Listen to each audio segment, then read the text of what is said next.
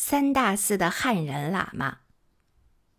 自从十三世达赖喇嘛扫荡了驻藏的清军，藏军以昌都为界，对入藏的汉人严格把关，从来不轻易放人。汉人僧俗来西藏求法的机会大大减少。我在哲蚌寺学佛时，三大寺各有一部分汉僧，但人数不多。入藏的时间也先后不同，其中有单人匹马来到西藏的，也有的是在汉地时遇到西藏活佛，皈依为上师，与师傅一起来到西藏。例如多杰格西就从汉地带回来三个徒弟，一位是我的好朋友张柱旺，北京八里庄人。多杰格西在汉地时，他一直跟随在身边。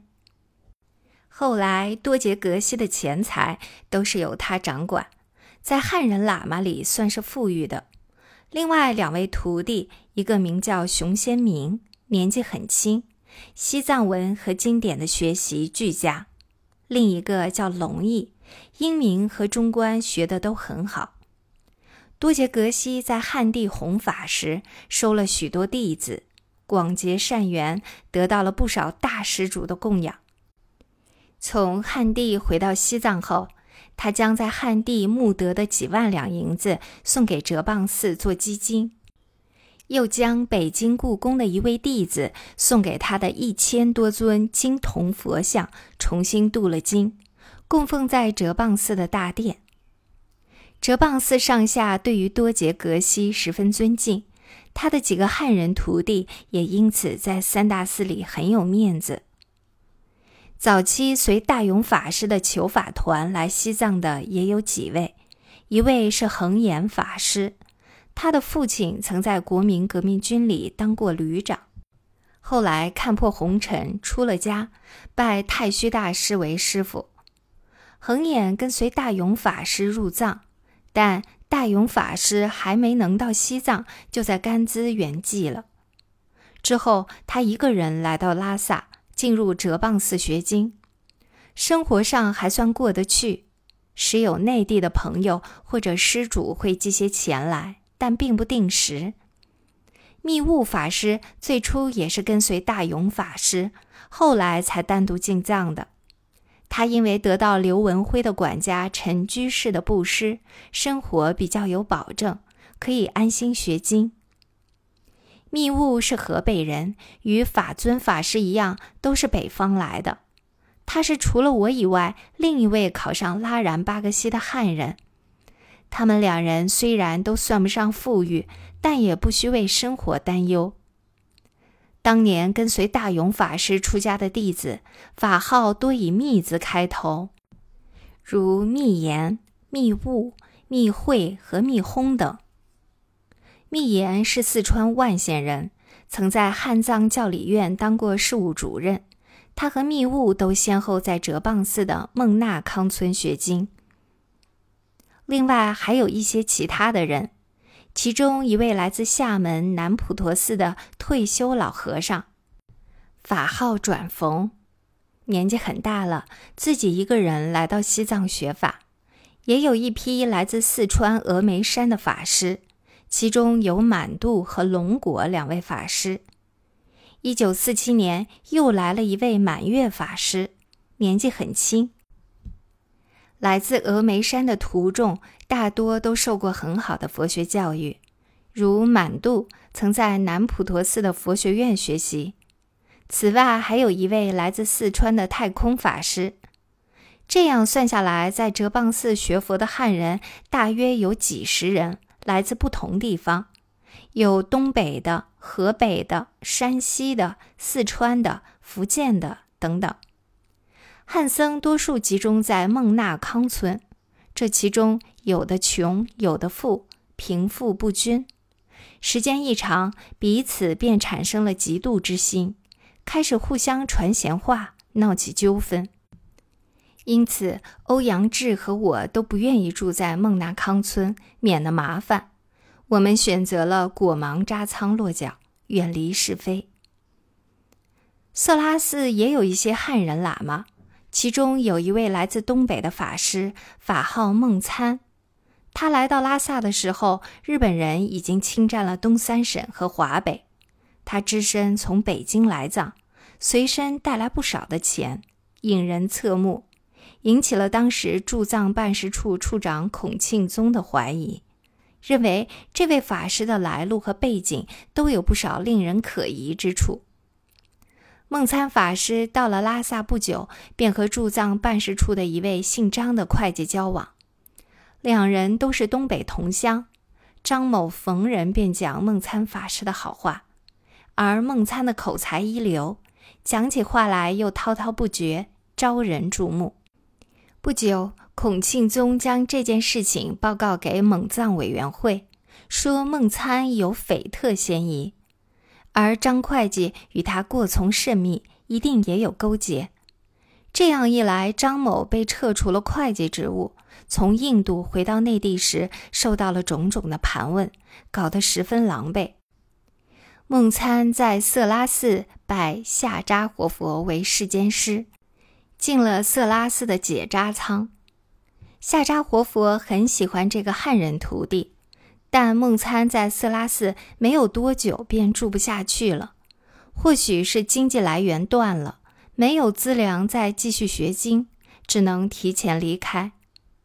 离开拉萨后，他辗转西康等地继续学习秘法，以后回到了北方，在青岛的湛山寺落脚，后来当了寺庙的方丈。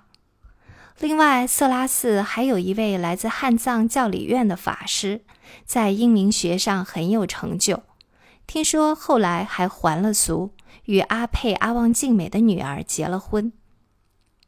每一个到拉萨学经的汉僧，在内地都会有一两个固定的施主，供养他们在西藏学经时的生活费用。